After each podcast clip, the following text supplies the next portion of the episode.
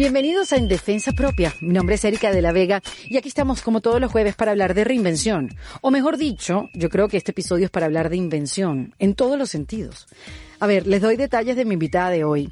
Ella tiene 26 años, anótenlo por ahí que es importante.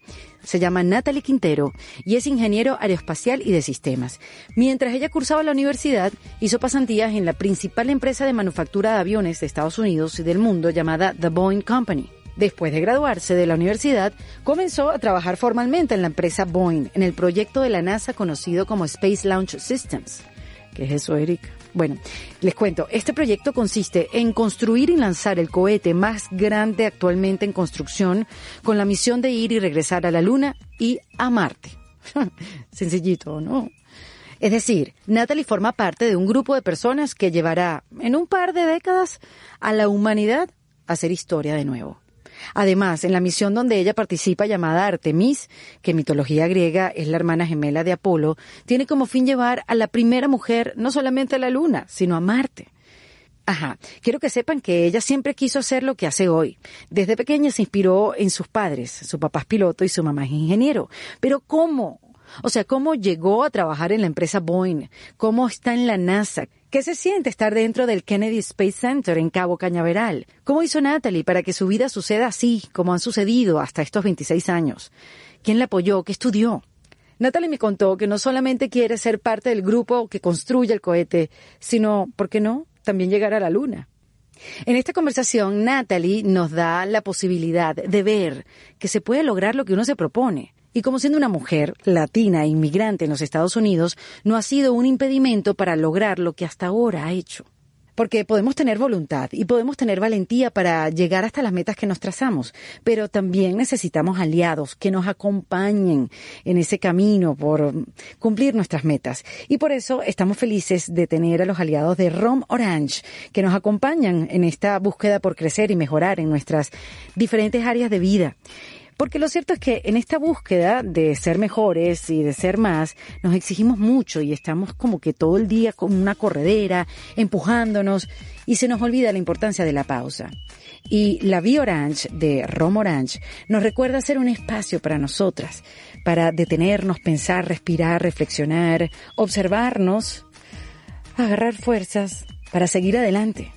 Porque todos sabemos que la vida es complicada, pero si estamos equipados con las herramientas correctas, todo se hace más transitable. Así que te invito a que sigas la cuenta de Romorange, que es arroba romorange-be, para que te unas a la V Orange, donde te esperan más tips e información para aplicarlos día a día en nuestro camino por ser nosotras mismas. Ahora sí los dejo con Natalie Quintero, que me demostró en esta conversación que todo puede cambiar que depende de nosotros, no importa nuestras circunstancias. La historia la cambia uno y ella está dispuesta a cambiarla en defensa propia. Bienvenida Natalie Quintero a En Defensa Propia. Gracias, Erika, un placer. Igual, estoy feliz de que estés acá porque no, no, no ha sido fácil este encuentro porque tú has estado muy ocupada. Sí, un poquito. Un poquito ocupada. Les voy a poner a continuación el audio que me dejó Natalie cuando yo la contacté por Instagram, de esas suertes de la vida que llegué a ella. Y, esto fue lo que me dijo cuando yo la contacté. Y seguro yo te escribiré cuando ya me desocupe. La verdad que aquí estamos atareados con, estamos haciendo pruebas del cohete que vamos a testear aquí en Mississippi, donde está el test stand y, de ahí pues van a ser varios días arduos, pero ya cuando me desocupe y ya sepa un poco mejor mi... Mira, Natalie, yo he estado alucinada con este mensaje porque nunca en mi vida yo había recibido un mensaje que dijera, Erika, estamos súper ocupados porque estamos por lanzar unas pruebas por lanzar un cohete al espacio. Te lo juro que yo digo, y yo invitándola para un podcast, o sea. No, pero no es cualquier podcast. No, pero bueno, me, me impresiona porque la verdad que, ¿qué probabilidades tiene uno de estar conversando con alguien que está en un proyecto para, para lanzar cohetes al espacio, a la Luna y a Marte? Sí, no, no es muy común, la verdad. no es nada común y por eso digo que bueno que, que tuviste el tiempo para, bueno, para conocerte, para saber tu historia y, y para saber qué estás haciendo la NASA y que, que, que es esta, esta vida que tienes con tan solo 26 años? Sí, bueno, este, soy venezolana, nací en Caracas, eh, me crié en Caracas, ahí hice mi bachillerato en el Colegio Las Cumbres, en Cumbres de Crumo. Y desde, desde chiquita siempre me gustó la aviación, mi papá es aviador y mi mamá es ingeniero industrial, y siempre tuve como que eso en, en mí, en mi familia, presente. Y desde chiquita yo me montaba un avión y nunca me ha, nunca me ha dado miedo, eh, siempre me ha gustado ver, ¿sabes? En la, en la ventana, wow, las alas del avión y y, cómo aterrizamos, es, mi papá me explicaba. Y, y, me gustó mucho, pues siempre... ¿Y tú eres única hija? Eh, de parte de mi papá no, soy la menor, pero de mi mamá sí soy la única hija. Ok, entonces, pero no, quería saber a ver si otros de tus hermanos salieron con esa inclinación de gustarle eh, la aviación. Mi hermano sí, le gustaba la, la, aviación y de hecho sacó su licencia privada, pero como, como hobby, no como carrera, en verdad. Porque mucha gente, eh, aquí en Estados Unidos por lo menos las licencias son son un poco caras, pero mucha gente lo, las obtiene nada más por hobby, por placer o, eh, y así. Y entonces él lo sacó porque, bueno, era lo que quería desde, desde siempre y, tuvo la oportunidad y, lo sacó, pero más que todo, eh, sí le interesó, pero no, no hace una carrera de eso. Ok, entonces siempre te gustaron los aviones y cuando te graduaste de bachillerato fue que te fuiste de Venezuela a estudiar. ¿Ya lo tenías claro que querías estudiar? Sí, este, en bachillerato cuando nos hacen la prueba, eh, como en cuarto año, de qué quieres estudiar, una, unas preguntas que uno tenía que contestar en esa sí, como que una cosa de fortalezas puede ser, como que de tus intereses y tal, sí. Sí, te decían como que de las tres opciones tú puedes ser esto, esto, aquello. A mí me salió ingeniería como de primero, de segundo artes, porque es algo que también hago. A mí me gustan mucho las artes. Eh, wow, Nada más de lo, lo matemática y física. Eh, siempre me ha gustado las artes, pintar desde chiquita era con un crayón o, algo, me regalaban eso este, de Navidad y, siempre me ha gustado ese, lado creativo. Y de hecho yo pienso que mucha gente en la historia que ha sido matemático, físico, han, o han tenido una rama artística, ya sea música, el arte de pintar. Entonces yo siempre he pensado que ambas, ambas ramas se, complementan. se complementan. de verdad, eh, para, para tener un cerebro más completo las personas que son creativas también pueden dar soluciones a un problema que tenga que se presente, ¿no? Entonces eras buenas para la ingeniería y para el arte. Sí, siempre me ha gustado. Ok, y entonces, bueno, ganó la ingeniería. ¿Qué te hizo decidir por la ingeniería y no por el arte? Porque mira que el arte llama, el arte tiene una energía bien particular. Sí, en, verdad porque cuando era chiquita, como tenía mi papá que era piloto, a mí me gustaba la idea de quiero ser piloto. Pero eso es una carrera que pues en Venezuela no es tan común para mujeres. Y poco a poco como que también me, me empezó a gustar como, cómo se arman las cosas, que es algo de lo que da ingeniería, eh, poner un artículo junto, o sea, un carro, un avión o, o, una pieza. Y, y me llamó la atención de eso y empezando, investigando en esa época, eh, yo vivía, de hecho, por San Antonio de los Altos, entonces el internet no era mucho. Era la época que uno iba a cibercafés. Claro, exacto. Y, y, nada, me, me, investigué, eh, vi qué posibilidad de carreras hay, a lo mejor que mezcle ingeniería y aviación, y de ahí descubrí lo que era la ingeniería aeronáutica, en esa época en Venezuela. Pero luego vi aquí en Estados Unidos hay una especialidad que se llama ingeniería aeroespacial. Y básicamente mezclan lo que son aviones con cosas del espacio, ya sea satélites, cohetes, cápsulas y los aviones tradicionales como los que cualquier persona se monta. ¿Y eso fue lo que te llamó la atención? ¿Fuiste a, prepararte afuera, a buscar opciones, tener como más oportunidades afuera? Y, siendo investigación a, través de internet, terminé buscando la universidad donde estudié, que se llama Embry-Riddle Aeronautical University, y que aquí en Florida. Y, y, bueno, una vez este, que dije, no, yo quiero aplicar a esa universidad, apliqué y la universidad te tiene como que un preview day, que es una semana mucho más antes de que empiece el, el, el, semestre, el primer semestre de la universidad, donde tú puedes venir y visitar el campus y ver si, si te atrae, si te gusta, cómo son las clases.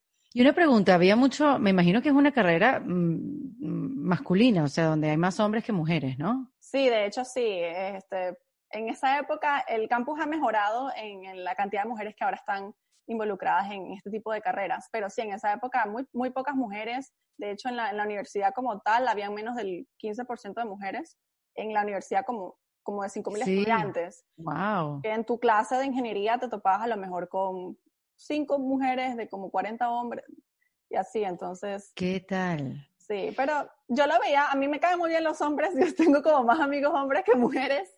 Sí, te eh, sentías cómoda. Me sentía cómoda, en verdad, y, ninguno, o sea, te trataban bien y, te tomaban en cuenta. Pero claro, cuando tú no tienes gente igual que tú, eh, eso en verdad puede ser tomado como una motivación, donde tú puedes decir, bueno, yo, sabes, yo le voy a echar pichón, yo, yo, quiero, yo quiero hacerlo y este es mi meta y mi sueño y no hay, nada, no hay nada que te pare cuando tú mismo crees en ti, porque siempre tú mismo mentalmente dices, no, este, tal vez no, no puedo, pero eso es algo que uno mismo se impone, no, ni siquiera el, tus alrededores, es algo que... ¿Y cuál fue el reto más grande mientras tú estabas estudiando? el primer semestre, de hecho, eh, después de la mm. universidad, de la carrera, perdón, eh, las clases son más, más difíciles, pero en verdad fue el primer semestre cuando yo llegué, porque aquí en, en, high school, en el bachillerato, a muchos estudiantes le dan la posibilidad de estudiar materias que, que pueden ser convalidadas para la universidad. Claro. sobre todo en matemática, como cálculo, física y hasta programación, que es la nuevo que a los estudiantes, a los niños les enseñan ahora en las escuelas. Pero viniendo de, de, Caracas, como que eso no está parte del currículum. Y yo, de hecho, llegué como con lo, lo básico de trigonometría que te enseñan en el colegio y, y, aprender me tocó, gracias a Dios, la universidad tenía tutores que, que te pueden ayudar durante las tareas y, te acompañan durante el semestre, exacto, para avanzar. Pero sí fue, fue, un show cultural mi primer semestre y, y, de hecho la primera semana cuando vi cálculo 1 y veía que todo el mundo sabía y yo estaba como medio atrasada con, con respecto al, al, resto, ¿no? Yo dije, wow, esto, esto será para mí, no, no sé. Tuve mis, tuve mis dudas. Este, pero bueno, mis papás ahí otra vez, este, la llamada a mi mamá como que, cónchale, esto, esta es la situación, no sé si pueda lograrlo. Y es tener como esa, ese, ese apoyo familiar o como dicen como que una, una persona no puede sola, usualmente es la, la, villa, la, la, comunidad que... claro, sí, ahorita le dicen que sí, tribu, eh, sí, círculo de amigos, mentores, o sea, sí, uno se tiene que apoyar totalmente. Y bueno, en esa época obviamente estaba empezando llegando de, de, Venezuela a una nueva universidad donde mucha gente no se conocía, no tenía como que alguien de confianza que estuviera estudiando para tu poder contarle, mira, esto me está pasando. Entonces, en verdad, mis padres fueron mi mayor apoyo cuando comencé la universidad y llamadas telefónicas a cualquier hora, mi mamá en Venezuela, yo aquí, em, y de, de, hecho el primer año uno vivía en la universidad, entonces experimentaba eh, esa vida de dorm room que le llaman aquí, que donde tú mm. eh, duermes y estudias en la universidad. Entonces tú tenías que compartir el cuarto con una roommate y, y toda, esa, eh, toda esa experiencia que era completamente distinto a donde, de donde yo venía. Entonces fue algo nuevo. ¿Y, y, y, cuál fue el siguiente paso? ¿Empezaste a hacer pasantías? Eh, ¿Cuáles fueron las compañías como que elegiste para hacer pasantías? ¿Y, cómo te acercaste a, lo espacial? Porque digamos que lo de la aviación no es que, ay, qué fácil, no, no quiero decir eso, sino es como, bueno, normal, la aviación, hay toda una industria, eh, pero ¿cómo fuiste acercándote a lo espacial? Sí, em, cuando estaba en la universidad, ellos tienen un departamento que se llama Career Services, donde son servicios donde dan asesoramiento sobre las distintas carreras o compañías que hay en, la, industria. Entonces, a través de ellos, eh, obtuve la información como que oh, hay todas estas empresas donde uno puede trabajar como ingeniero aeroespacial. Y haciendo mi investigación, me unía también a distintas, aquí le llaman societies, sociedades o agrupaciones, que tienen que ver con ciertos grupos. Entonces, en mi universidad había la Sociedad de Mujeres Ingenieras y también había la Sociedad de Ingenieros Hispanos, que en, inglés es Society of Women Engineers, SWE, y Society of Hispanic Professional Engineers, SHEP. Entonces, son dos organizaciones aquí que tienen capítulos o chapters en toda la mayoría de las universidades a nivel nacional y anualmente hacen una conferencia donde distintas empresas van y hacen reclutamiento de, de para pasantías o también para trabajos así entry level, que es cuando estás saliendo de la universidad entrando tu primer trabajo. Okay. Entonces yo me uní a la de la Sociedad de Mujeres Ingenieras y decidí irme a una de las conferencias, me acuerdo era en, en Houston, Texas, de ese año, eso fue en el 2012. Y, y nada, y pues decidí probar suerte, tenía, ya me había involucrado en la universidad con proyectos, eh, eso es algo que aquí muchas universidades tienen proyectos de investigación o, que le llaman hands-on, que es con tus manos, o sea, que tú construyes algo con tus manos, de verdad.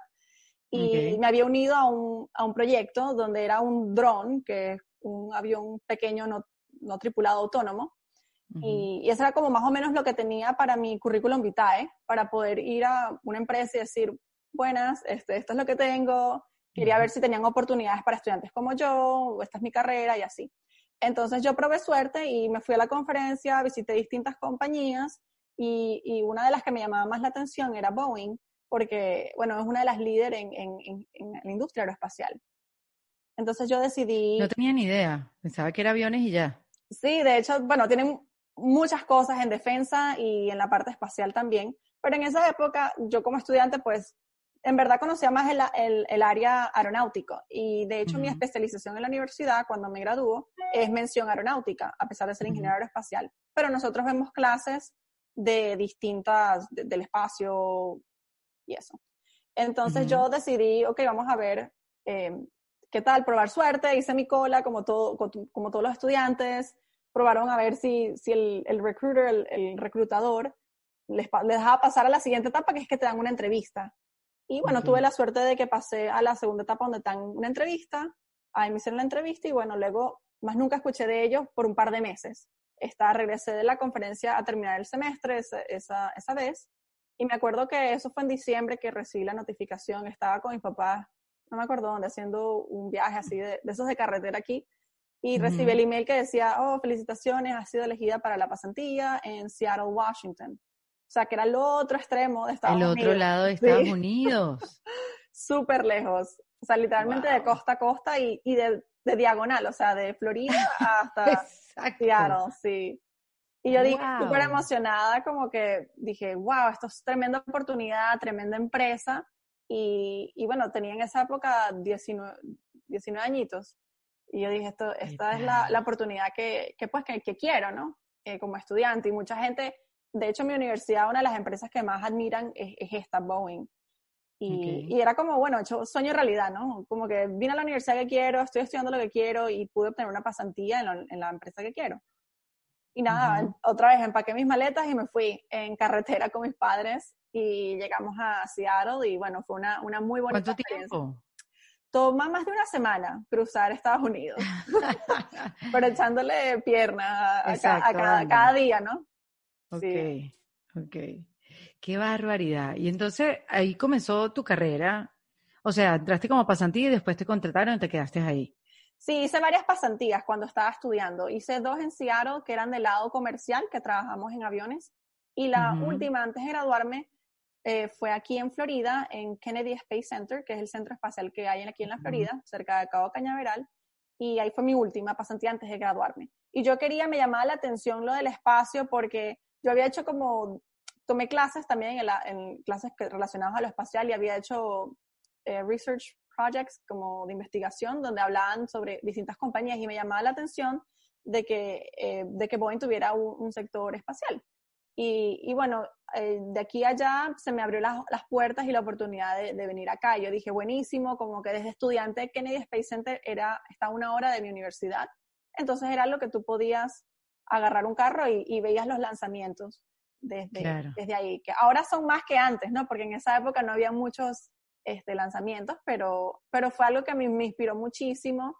Y de hecho, cuando estaba en, en la universidad, yo pertenecía a un proyecto que, donde testeamos una, un producto, una, un experimento, en verdad es la palabra, en un Ajá. avión que es de cero gravedad eh, que se llama en inglés Vomit Comet, porque tiene la fama de que la gente se marea muchísimo y vomita. Y para afuera. Y para afuera, sí. Entonces fue un proyecto que era con la NASA también, pero de otro centro espacial que queda en Texas, en Houston, eh, Johnson Space Center.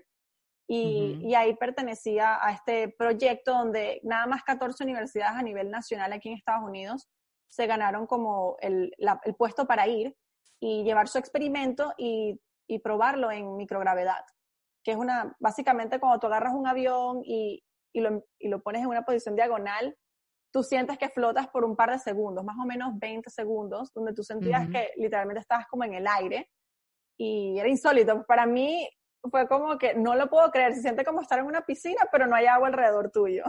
¡Qué locura! Sí, súper.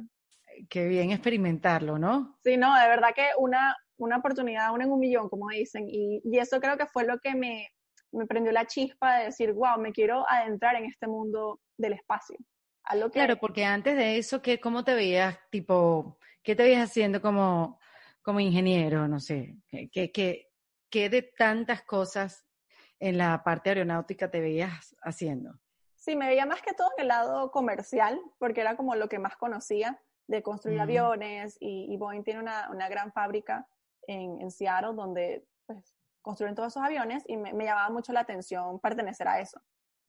Pero... A mí lo que me llama la atención son todos los periquitos que tiene un avión. Si hay algo que tiene tuerquitas en este mundo, sí. es un avión. Sí, y uno no se imagina cuando está dentro de la cabina toda la tubería que pasa entre donde tú te sientas a, a donde está el, el, el cilindro del avión. Qué barbaridad. Y uno se molesta cuando te dicen, hay un pequeño cortocircuito en el tablero, vamos a esperar para despegar. Y tú, ay, pero Dios mío, que... y debe ser algo bien complicado. Sí, bueno, y eso requiere mucha, muchas personas que están detrás de la construcción de un avión y, hay, y hay mecánicos que son los que usualmente las aerolíneas usan para reparar cualquier cosa, ¿no? Que, que ocurra. Pero, pero sí, para... ¿Y no tuviste miedo de también porque es una empresa como tan, es una industria pues tan específica, o sea, no es tan grande? Eh, sí, o sea, cuando yo estaba estudiando la gente me decía, ¿por qué elegiste ingeniería aeroespacial? Si ingeniería mecánico también te puede, tú puedes trabajar como ingeniero mecánico obviamente en esta industria y también puedes trabajar en otros campos.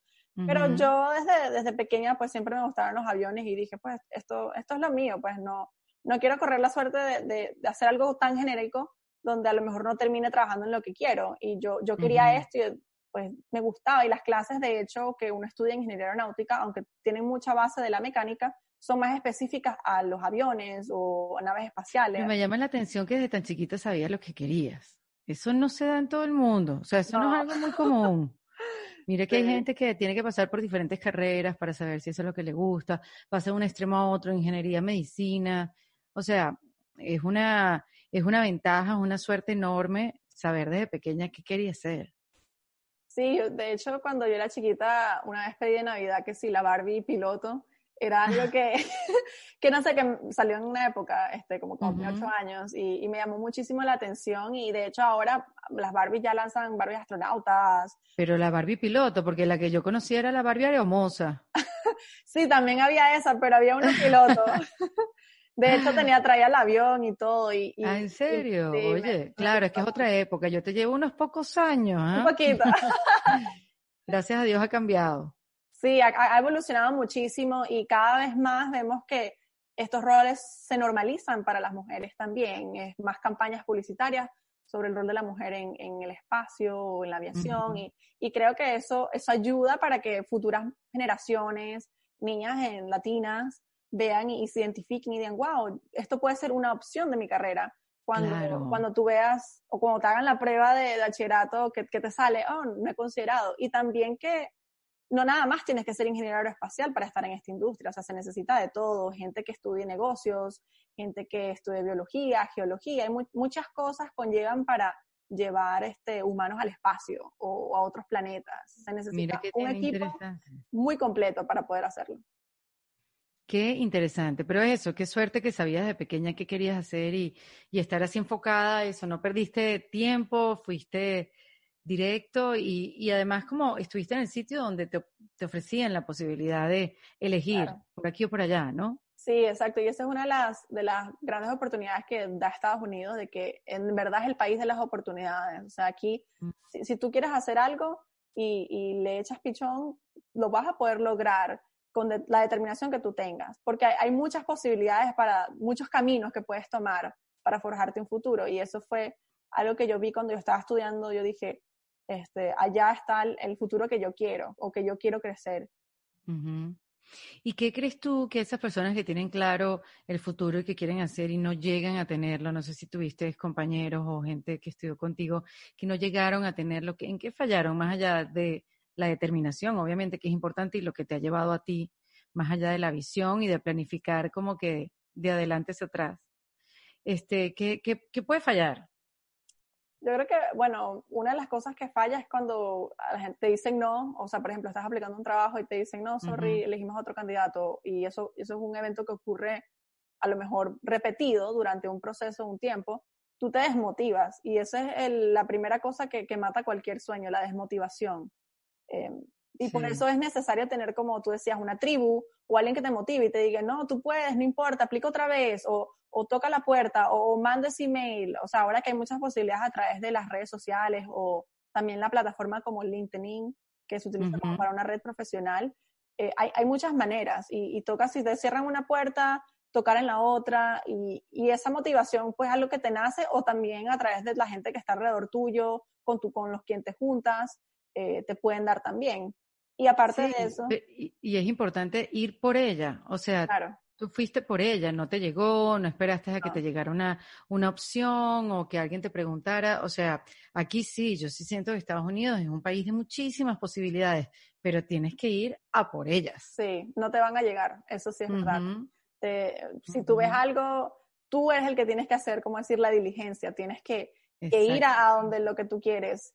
Te dicen que no, bueno, déjame intentar otro camino eh, te dicen, necesitas más experiencia, ok, ¿cómo, ¿cómo obtengo esa experiencia? También una de las cosas que dicen es cuando tú te entrevistas con un trabajo, es, pedirles qué, qué feedback o, o, qué, qué, puedo yo mejorar. Esa es una de las cosas que, que recomiendan. Para ser aceptada en el Para ser aceptada a lo mejor en esa, en esa compañía en específico, que a lo mejor tienen ciertas cosas que ellos necesitan, que a lo mejor tú no los tienes todavía, pero si te pones a trabajar en eso, en, en las herramientas o los skills que necesitas, lo, lo vas a poder lograr eventualmente. Pero eso toma más que, más que todo de uno mismo eh, decirlo, porque nadie te va a venir con la solución a tus manos o, o, mira, este es el camino que si sigues aquí, esto no vas a fallar. Y cada quien tiene un camino distinto, así como yo tuve este, hay muchísimas otras personas que, que han recorrido caminos similares o, completamente distintos y les ha ido bien.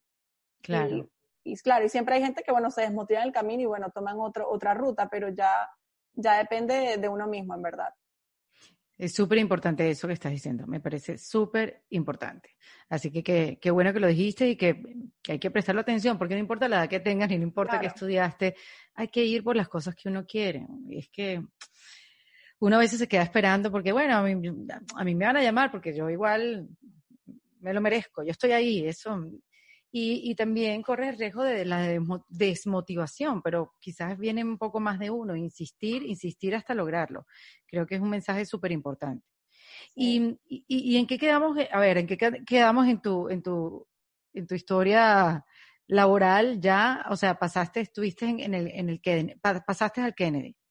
Sí, después de que, bueno, tuve el proyecto ese que, que me ah, encantó muchísimo. Eh. Pero ¿qué, ¿qué era el proyecto? O sea, ¿qué se trataba? ¿Qué tenías que hacer? Sí, el proyecto, eh, de hecho, fue una, una colaboración que hizo Embry Riddle con Duke University, que es otra universidad en Carolina del Norte, donde estábamos viendo a través de un experimento eh, cómo se afecta la visión en microgravedad.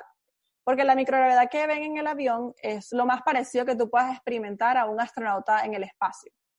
Y se dice que los astronautas, después de misiones de larga duración, como más de cuatro o seis meses en el espacio, van perdiendo poco a poco la visión, se vuelven como miopes.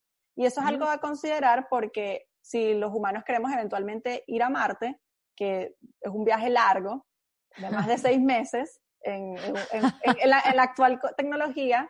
Exacto. Esto es algo que obviamente tú necesitas el, el, piloto o el astronauta, en este caso, sería el que está a bordo en el comando, tiene que ver, por supuesto. Entonces, nosotros em, queríamos ver cómo, cómo se comporta la visión en, un ambiente de microgravedad. Lo que han hecho antes es que la densidad ósea sea, también se disminuye, porque cuando tú estás en el, en el espacio, donde no tienes la gravedad que te jala, em, tus huesos no tienen como la misma fuerza que necesitan para, para poder caminar en la Tierra. Entonces, poco a mm. poco se van deteriorando. Y de hecho, una de las cosas que NASA hizo para, para mejorar eso fue incorporar que sí, máquinas de correr dentro de la Estación Internacional Espacial. Entonces, pero con respecto a la visión, no, en ese momento pues no habíamos visto que hubiese algo que estuvieran haciendo y nos dio curiosidad de ver cómo se comporta la córnea.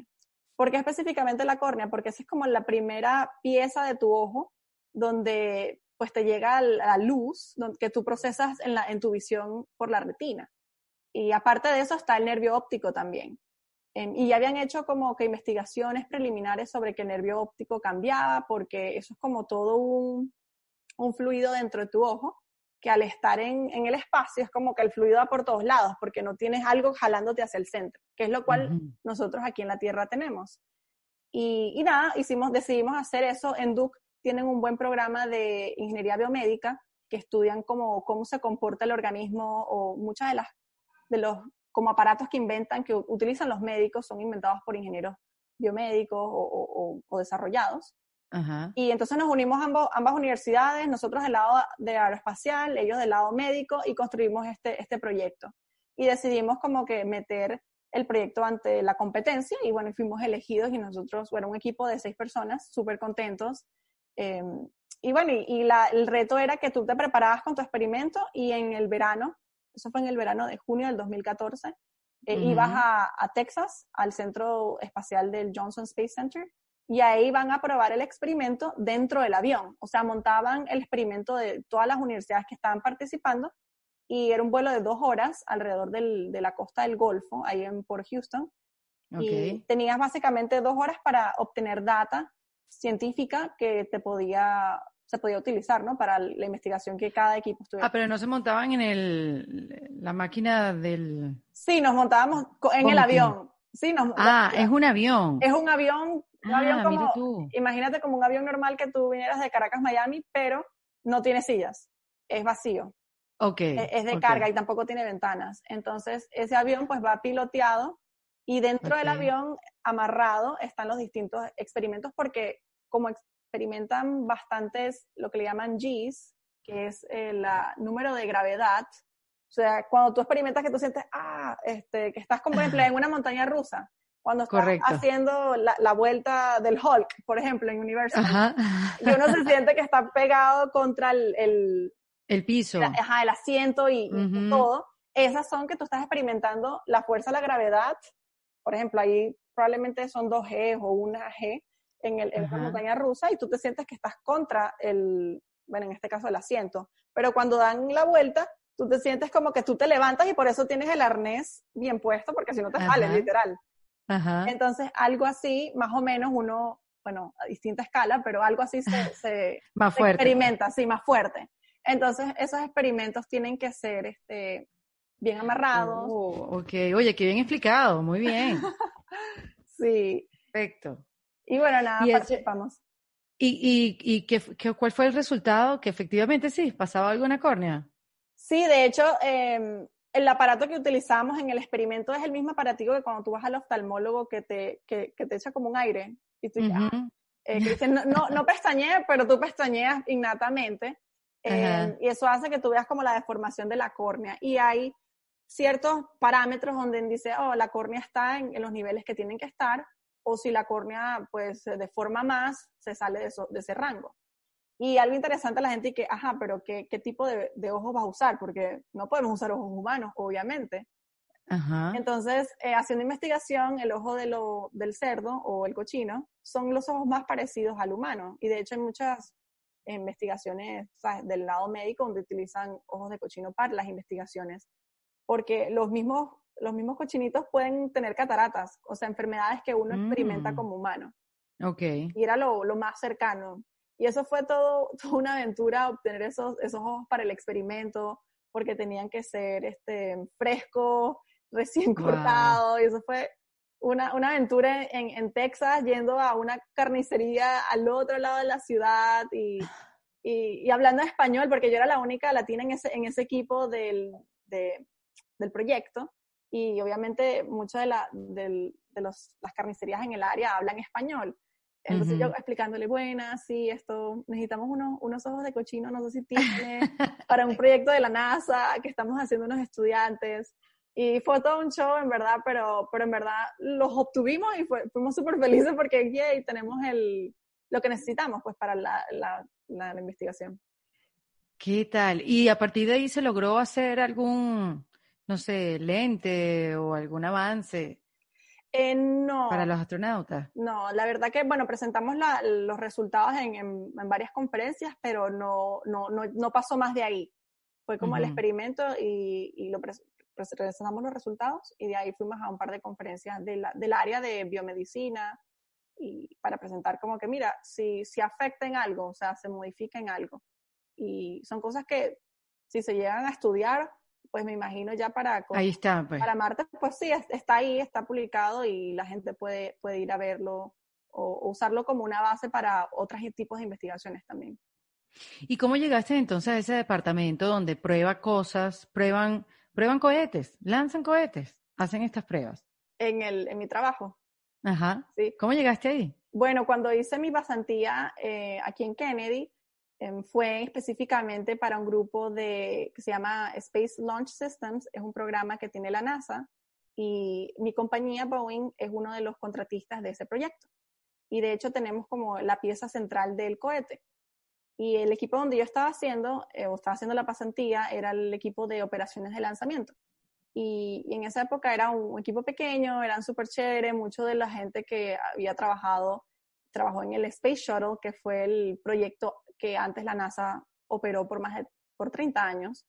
Y aprendía muchísimo, o sea, me abrió mucho la, la, visión y yo dije, wow, en verdad me gusta. Y en esa época también durante la pasantía otras compañías lanzaban cohetes y era el hecho de, de ¿sabes?, de verlo y de inspirarme también. Y cuando llegó claro, de corroborar. De corroborar, sí, que como que esto, esto, es lo que me gusta. y, y, nada, y cuando llegó la, la, el momento de graduarme y todo, pues hablé, expresé mi, mi, mi, deseo de me gustaría venir a trabajar con ustedes full time, a tiempo completo. Y bueno, y todo se dio, como dicen, se alinearon los astros y la oportunidad salió, en verdad. Y bueno, y de ahí he estado trabajando para ese equipo los pasados cinco años. Y bueno, todavía estamos trabajando en el mismo equipo. Qué bueno, los mismos. Sí, los mismos. O sea, han cambiado las personas, pero, pero sí, el, equipo es el mismo. ¿Y tuvieron que ver con el lanzamiento de hace poco? De... No. ¿Cómo, cómo, cuál es esa diferencia? ¿Es una compañía aparte? Elon Musk está ahí como que... Sí, esa, esa, es otra compañía que se llama SpaceX. Eh, Nosotros somos otra compañía que se llama Boeing. Aquí en el centro de Kennedy hay muchas compañías, múltiples compañías que están involucradas. Que trabajan con la NASA. Que trabajan con la NASA, correcto, en distintos proyectos. El proyecto de, de, Elon Musk, que era el Commercial Crew, se llama, que básicamente es llevar astronautas a la Estación Internacional. Y Boeing también tiene un contrato muy similar que va a llevar, vamos a llevar pronto astronautas para allá. Pero específicamente el proyecto que yo trabajo es de construir un cohete. Y el cohete va a ir no a la Estación Internacional, sino a la Luna, de regreso a la Luna y hacia Marte. Ese es no ha ido más gente a la Luna? Bueno, muchas cosas se atribuyen al presupuesto, pues porque ah. estos programas tienen muchos, o sea, cuesta mucho dinero hacer e, e, este tipo de, cosas. No, este, no es fácil. Y, y nada, y, bueno, gracias a Dios este, se dio la oportunidad de participar en este, en este tipo de proyectos y esa es la misión de Artemis que se llama. wow. La misión de Artemis. Sí. Se le llama Artemis porque eh, Apolo, que era el programa de la luna en los años 60, en la mitología griega, Artemis es la hermana gemela de Apolo. Y ya que mm. la misión de este programa es similar a la del Apolo, pero va más allá, porque el objetivo es Marte, en verdad, a largo plazo, em, se le llama Artemis. Y también es significativo porque Artemis es una diosa femenina eh, en la mitología griega y una de las cosas que este programa tiene como objetivo es llevar a la primera mujer a la luna, astronauta. Entonces eso es muy em, importante en la historia del, del mundo y sobre todo para el empoderamiento femenino de, mira, podemos con todo, podemos llegar a la luz. Sí, no hace falta llegar ahí hasta el espacio como para decir, ya, listo, conquistado todo. Sí hace falta, totalmente. Oye, ¿y qué se necesita para ser astronauta? No, yo sé que es una condición física, una mental que te preparan, pero ¿qué se estudia para ser astronauta? Bueno, tienes que estudiar una carrera relacionada al STEM, que es ciencia, tecnología, ingeniería o matemáticas. Actualmente, de hecho, en este año hicieron eh, las aplicaciones en el mes de marzo y uno, un nuevo requerimiento es tener una maestría en, en, STEM. Eh, mm. eso es un, un, requerimiento adicional que antes no había. Antes era nada más tu, tu bachelor, tu pregrado y, y, con eso bastaba. Pero obviamente muchos de los astronautas que eligen son gente que ha hecho PhD o, tienen este background militar, han tenido entrenamiento de, jets este, militares. Entonces, mm. eligen a, gente así como cuarto bate, como dicen, con todo. Pero digo, tú puedes ser astronauta, tú pudieras llegar a ser astronauta. Sí, sí, porque tengo una maestría eh, también, que recientemente de hecho la completé en Ingeniería de Sistemas en Cornell University, online, mientras estaba trabajando. Y, sí, sí cualifico ¿Te para... gustaría hacerlo? O sea, ¿te gustaría ir al espacio? A mí sí me gustaría. Sí, sí, a mí sí me gustaría.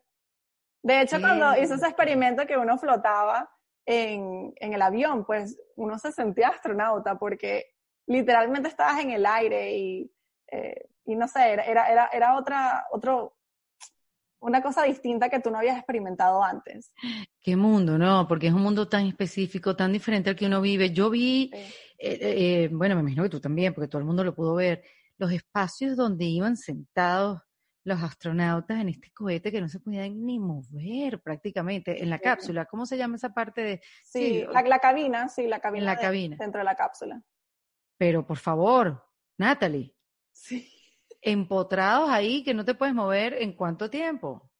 Sí, ¿no? Y durante, bueno, un par de días porque tarda en posicionarse en la cápsula, de ahí hacer lo que le llaman el docking, que se, engancha a la, a la estación internacional y de ahí eh, verificar que todo esté bien, abrir, ok, si está, pueden pasar, como que bienvenido a la casa.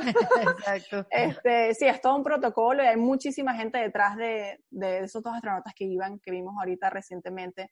Es todo un equipo que está por detrás, aparte del equipo que construye los diferentes artefactos de vehículos espaciales. Eh, y sí, el, el, espacio es difícil porque no es algo, obviamente, no nacimos en el espacio, ¿verdad? Como, como seres humanos, pero es algo que la humanidad a través de los años, pues fuimos de, si te pones a ver, a un poquito más de 100 años atrás fue el primer vuelo de, de un avión como tal, eh, por los hermanos Wright, aquí en Estados Unidos. Y de ahí a más de, bueno, 120 años, ponte más o menos, ya vamos al, al espacio como rutinario. Eso es algo increíble para la humanidad y, y lo que esperamos con, con la misión de Artemis es, es, llevar a la humanidad a hacer historia. O sea, es una, una misión que no nada más en Estados Unidos, es una misión que, que al mundo le va a permitir realizarse, que el humano puede ir más allá de la Luna, a Marte o quién sabe a dónde, ¿no? Hasta dónde sería el futuro. Pero ¿Y qué podríamos estar haciendo en Marte? Bueno, muchas tecnologías que se han desarrollado en el espacio em, se emplean aquí en la Tierra, por lo menos el Wi-Fi, eh, son cosas que se han desarrollado pues, eh, a través de la tecnología espacial. Entonces, mm. cosas que tú usas a lo mejor en día a día no te has dado cuenta, muchos han ha habido experimentos de eso en el espacio años antes de que se hiciera en realidad. No, si en Marte hay Wi-Fi, yo voy. Sería genial. Bueno, se comunican por satélites, pero este, por onda, por sondas este, de radiofrecuencia, pero, pero sí, esas son cosas que, que, que, que como humanidad pues nos beneficia también. ¿Tú te imaginas? ¿Tú, ¿Tú cuánto le das así, tú que estás metida en ese mundo, cuánto, cuánto tiempo le das para llegar ahí? Para que sea ya un tema que llegue a más gente. Yo diría varias décadas. Varias mm. décadas, sí. Es largo el camino. Es, largo el camino, sí, porque para tú poder llevar humanos a Marte, tú tienes que tener la capacidad de llevarlos y traerlos, porque muchas de estas misiones no es nada más, como dicen, un ticket de ida y ahí te quedaste, no. Eh, todos los programas de NASA este, tienen la misión de ir y, traer gente. Así lo eran con el Apolo. Entonces, desarrollar la capacidad de, de tener un, vehículo, una espacial que, que, que, tenga el cohete que se necesita por el tamaño de las cosas que se llevan, eso toma, toma tiempo, toma tiempo desarrollar la tecnología, avanzar la tecnología. Y es por eso que muchas NASA tienen muchos proyectos con universidades, porque también en las universidades se desarrollan ideas innovadoras, al igual que en compañías, y, eso es lo que hace que avancen proyectos y, que, o también lo que le llaman el startup, que son compañías más pequeñas, que a lo mejor tienen un personal más pequeño y pueden desarrollar otras ideas. Entonces, toma todo un equipo, distintas compañías, distintas maneras de pensar para, para llevar una misión como, por ejemplo, como el Artemis, para llegar al, a la meta. Entonces, sí, es varias décadas. Y cuando tú me dices a mí que no, que estamos haciendo pruebas para lanzar cohetes, como ¿cuántas pruebas se hacen hasta lanzar un cohete?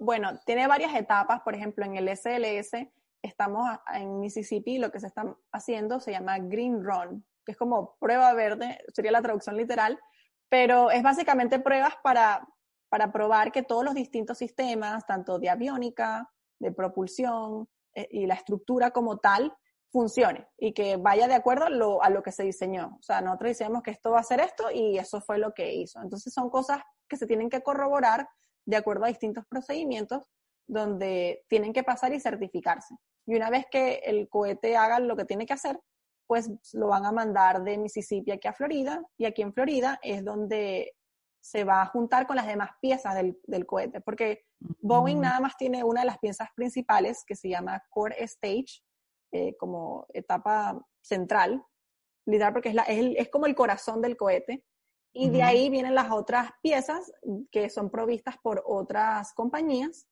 y, y se junta todo, se van a hacer otras pruebas que le llaman pruebas integradas aquí, y una vez que ya se complete eso, pues está listo para ser lanzado. Y eso es lo que esperamos. Que, mira, hay que ser pacientes para estar, eh, sí, para trabajar en el área donde tú trabajas, ¿no? Sí, no, esos, eh, proyectos como este que son, o sea, el, el cohete es inmenso. Eh, Yo tuve la oportunidad de verlo en, en el test stand, es como el tarantín, como dice, con la plataforma donde, la plataforma donde está puesto, donde lo vamos a testear. Y es, es increíble, o sea, uno se ve como una hormiguita eh, chiquitito ahí montado y, experiencia. Y que eso vaya en el aire, que eso vuele, eso va a ser un día muy, muy emocionante para uno que, lleva, que llevo años trabajando en el proyecto. Me imagino, qué emocionante para ti, para todos, pues. Oye, ¿tú disfrutas las películas de astronautas? A mí me encantan, sí, este, me gustan bastante. Una de las que me gustó así recién, bueno, no tan recién. O sea, la película del espacio, pues. Sí, la de Martian, a mí me gustó mucho la de The Martian. Ah, ese estuvo chévere. sí. sí. Pero es que hay unas que son, mira, ni Brad Pitt se ve sexy en un traje de astronauta. George Clooney que hizo con Sandra Bullock. Mira, a mí me dicen, no, que vamos a una película de astronauta. La cosa es que no, es lo menos sexy que hay, es lento, es oscuro. Es así como, no me hagan esto. No me hagan esto. Menos, claro, con excepciones, como la, la de The Martian, de Matt Damon, y esa de George Clooney con Sandra Bullock, ¿qué tal? Pero es eso, son lentas, pero me, me, llamaba la atención si te podía pasar lo mismo, porque a mí me, es como que no veo, pónganle luz a eso. Sí, bueno, porque el espacio es, es, es oscuro. O sea, no, como uno ve las fotos ¿no? que han tomado o, recién, se ve el planeta Tierra como un puntito azul. Eh, mayoritariamente agua, por supuesto. Y, tú y esa visión que te da, ¿no? O sea, ¿eso no te da a ti una visión diferente del mundo? Sí, completamente, que una vez se preocupa por cosas y, y tú eres un, un puntito en el universo, ¿no? Comparado con el universo, que es mucho más allá de nuestro sistema solar y, y, del planeta como tal. Y uno dice, guau, yo soy un, un, puntito en todo el universo que hay. Que a veces... Pero te ha ayudado eso como persona, en tus relaciones, como que no me voy a enganchar en esto, o sea, esto es tan tonto. Y quizás para otra persona es tan importante, pero bueno, no tiene tu visión, porque no es que tú has ido al espacio, pero has estado cerca, pues has visto cosas que no todo el mundo ha tenido la oportunidad de ver, o estar cerca de proyectos que no todos tenemos la oportunidad de estar. Sí, no, e, eso te pone en perspectiva las cosas y, mm. definitivamente te abre a, darte cuenta que, bueno, no, no, todo, no todo vale la pena estresarse o sufrir por eso. Aunque claro, como todo humano, soy humana y y a uno, pues uno se pone nervioso, o quiere las cosas de cierta manera. Y, y, bueno, al final y al cabo, sí, como no somos alienígenas. Tal cual. Entonces somos humanos, pero... pero ¿Tienes un plan de vida? Así como tienes todo esto, un lanzamiento de un cohete, un plan paso a paso. ¿Tú lo tienes para ti? ¿Eres tan metódica, así, ingeniero, procesos?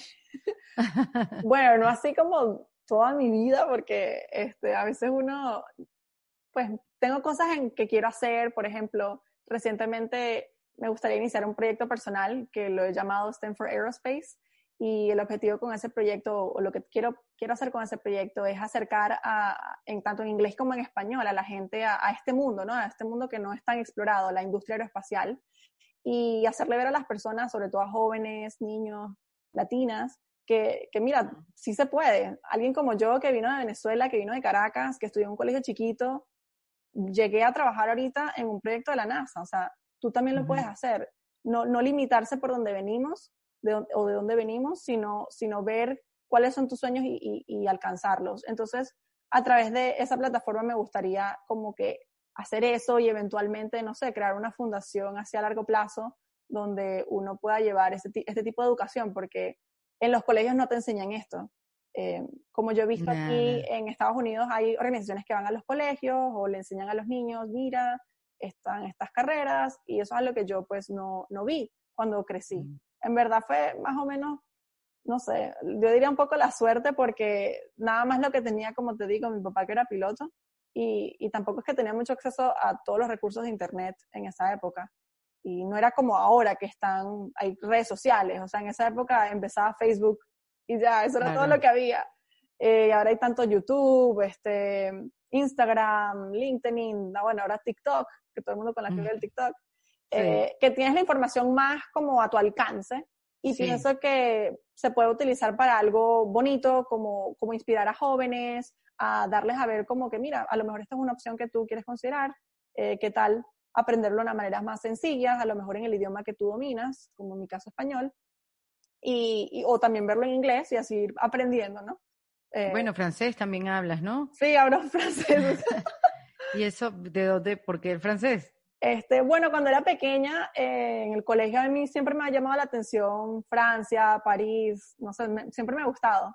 Y, y, de hecho, cuando terminé la universidad, antes de empezar a trabajar, tuve como un break de tres meses más o menos y decidí agarrar las maletas también otra vez e irme a, vivir a París y aprender el idioma allá. Y fue lo que yo pues hice con los ahorros que había tenido en mis pasantías y, pues quería tener la experiencia de qué sería viajar sola por un país que no habla, bueno, en Francia mucha gente, se habla en inglés, pero no les no, gusta hablar inglés. Es mejor hablar español. Que Exacto, exactamente, el español es más... más Hay que ser muy valiente para ir a vivir a París. Sí, y bueno, nada, me, me gustaba, siempre me gustaba viajar, eh, conocer durante la universidad tuve experiencias donde hacían investigación abroad, que le llaman study abroad, donde tú, tú vas a, ciertos países y, y, tuve la oportunidad también de estar expuesta a eso y, me enamoró el hecho de, de ir a, a, un país que no habla tu idioma y aprender y que al final todos somos humanos y conectar desde esa humanidad, no, no, no tanto porque hablas el idioma o porque tienes las mismas costumbres, sino porque al final, como dicen, todo el mundo sonríe en el mismo idioma. Eh, mm. y eso es algo que, que, es totalmente cierto. Y bueno, y cuando yo decidí lanzarme para, para París a aprender el francés, al principio me acuerdo saliendo del aeropuerto en Char de Gaulle ahí en, en París, fue como que yo, ay, ¿qué hago? ¿Dónde voy? Y solo la persona con la que me había quedado eh, hablaba, gracias a Dios, inglés. Eh, de las pocas, había vivido en Nueva York la señora y sabía el inglés y más o menos ahí, tú sabes, yendo de un lado para otro llegué. Y, y nada, y eso fue una muy bonita experiencia porque aprendí, uno, a ser un poquito humilde cuando, por ejemplo, la gente no sabe pronunciar ciertas palabras bien en tu idioma, porque yo, yo, yo pasé por eso. Eh, claro. Yo pasé en no saber cómo decirlo, o pensaba en, en, inglés o en español, y no, eso no se pronuncia así. Y bueno, poco a poco tú te vas como acostumbrando al ambiente y, y, y, lo, y lo empiezas a hablar y luego tú, wow. claro, sí, ya. Exacto, exacto. Exacto. Y bueno, y me, me gustó y, y, y, lo aprendí y, con eso uno nunca sabe. Qué bueno, claro, tienes herramientas para comunicarte. Ahora, y este, este mm, plataforma que, que yo creo ya creaste, ¿no? Sí, pasa que no está abierta pública. Está, todavía, ahí... todavía no, sí. Eh, quiero, quiero lanzarla pronto, sí.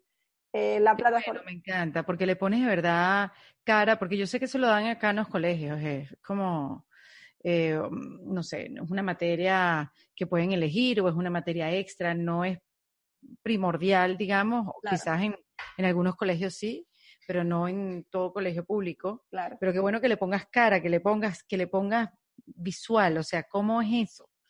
¿No? Creo que sí, sí es importante entenderlo. Porque además, exacto, me dijiste lo que era STEM, ¿no? Sí, STEM es Science, Technology, Engineering and Mathematics. En, español, ciencia, tecnología, ingeniería y matemáticas. En español es todo lo que Erika no sabe, ni sabrá. Ay, Dios mío.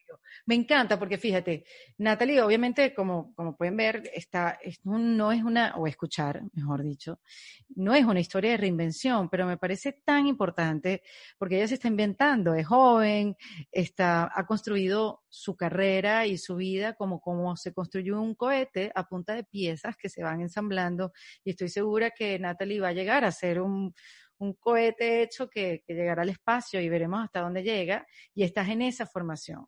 Pero me parece importante conversar contigo primero por el orgullo yo como venezolana de, de, de, tenerte y de ver que, que, que sí se pueden hacer las cosas, que no estamos condenados como, ¿sabes? Como, como ciudadanía, como nacionalidad. Y segundo, que bueno, para que vea la gente y las mujeres, sobre todo, que es posible, que es posible estar en un mundo lleno de hombres, o donde la mayoría este, son hombres y que, que estudiando, mm, haciendo las cosas como tienes que hacerlas, se llega poco a poco, con paciencia, eso sí. Claro, con paciencia.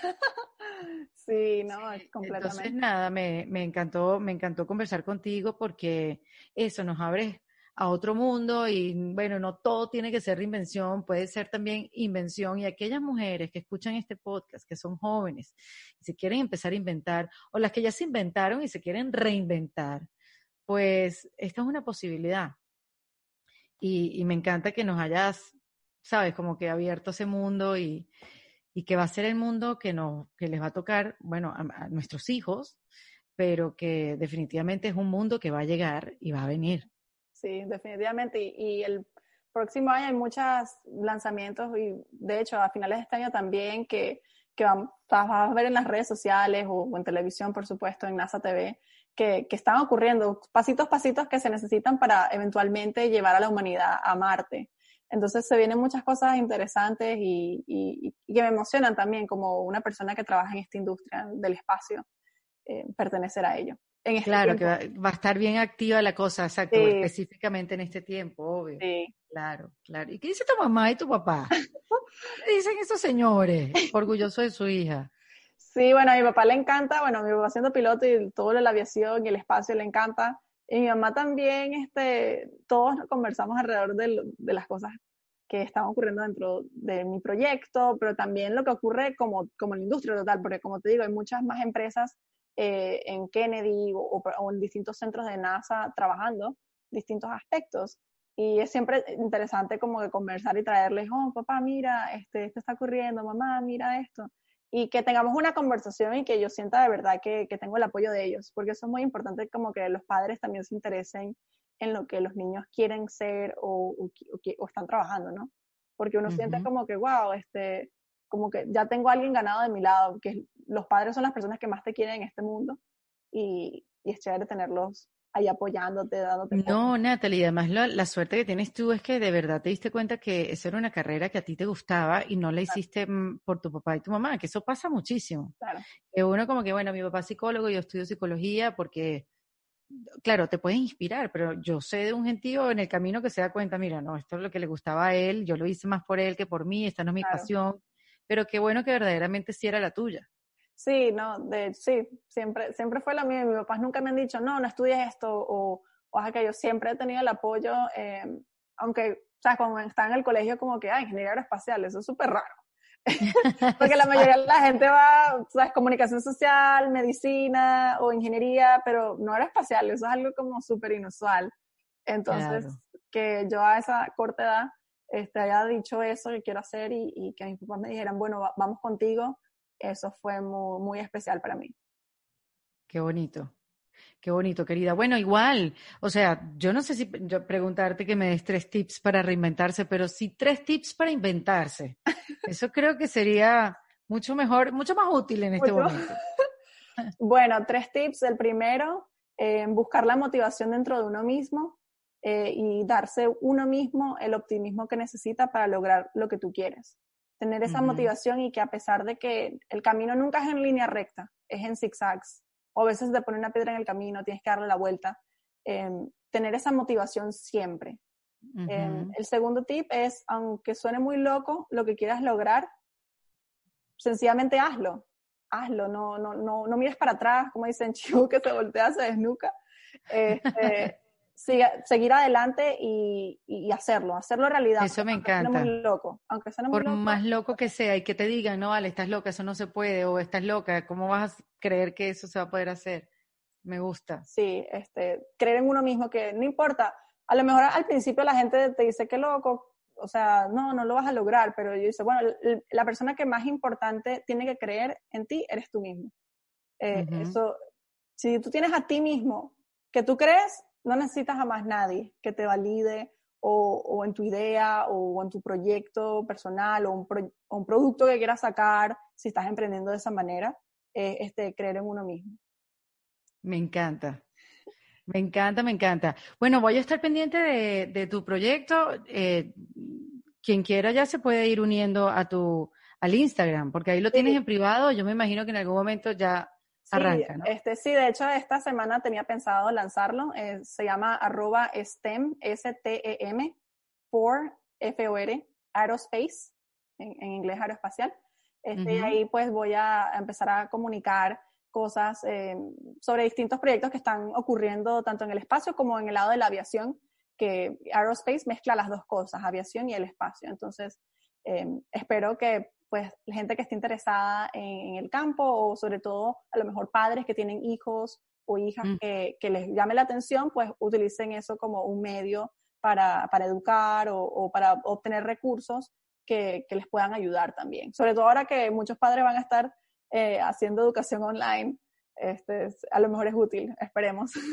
Dios, me acaba, de dar un, me acaba de dar un dolor en el pecho. Me habías, me habías hecho olvidar con tu conversación esa oh, parte. Disculpa.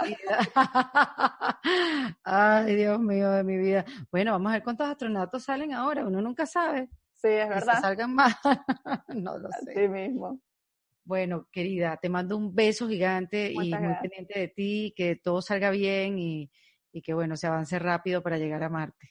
Amén, que así sea. Y bueno, pueden seguir las noticias del Space Launch System, SLS, a través de las plataformas de NASA o de Boeing Space. También ahí hacen updates a través de Twitter y, se pueden poner al día con lo que está sucediendo en el programa o, ver hacia dónde vamos. Pero esperamos que a finales del próximo año lo lancemos de aquí de Florida y eso va a ser un evento súper grandioso. A lo mejor tú puedes venir con tu hijo a ver el, lanzamiento. Pero me encantaría. Uf, total, total, me encantaría. Bueno, todo el éxito, Muchas gracias. Natalie. Gracias, Erika. Natalie Quintero, aquí en Defensa Propia. Este episodio de En Defensa Propia fue presentado por Rom Orange, así que te invito a que lo sigas en su cuenta de Instagram que es arroba romorange-be, donde te esperan más tips e información para aplicarlas en este camino por ser nosotros mismos. En Defensa Propia. Esto fue en Defensa Propia, producido por Valentina Carmona y editado por Andrés Morantes, con música original de Para Rayos Estudios. Recuerden suscribirse y recomendar el podcast. Yo soy Erika de la Vega y nos escuchamos en un nuevo episodio. ¡Hasta luego! ¿Estás listo para convertir tus mejores ideas en un negocio en línea exitoso? Te presentamos Shopify. Tal vez no lo sabías, pero nuestro podcast More Than Mamis es un negocio y lo empezamos por supuesto para desahogarnos y hablar sobre la maternidad, no para convertirnos en expertas de ventas y del e-commerce. Así que sí, necesitábamos ayuda para vender nuestro merch y poner en marcha nuestra tienda. ¿Y cómo suena con Shopify? Llegó otra venta. Shopify es la plataforma de comercio que está revolucionando millones de negocios en todo el mundo. Ya seas un emprendedor desde tu casa o desde donde sea, Shopify es la única herramienta que necesitas para iniciar, administrar y hacer crecer tu negocio sin dificultades. Con Shopify puedo gestionar pedidos, envíos y pagos desde cualquier lugar, brindándote toda la información y estadísticas de tus ventas al detalle. Regístrate para un periodo de prueba con tan solo un dólar al mes en shopify.com barra sonoro, todo en Ve a shopify.com barra sonoro para llevar tu negocio al siguiente nivel. Shopify.com barra sonoro.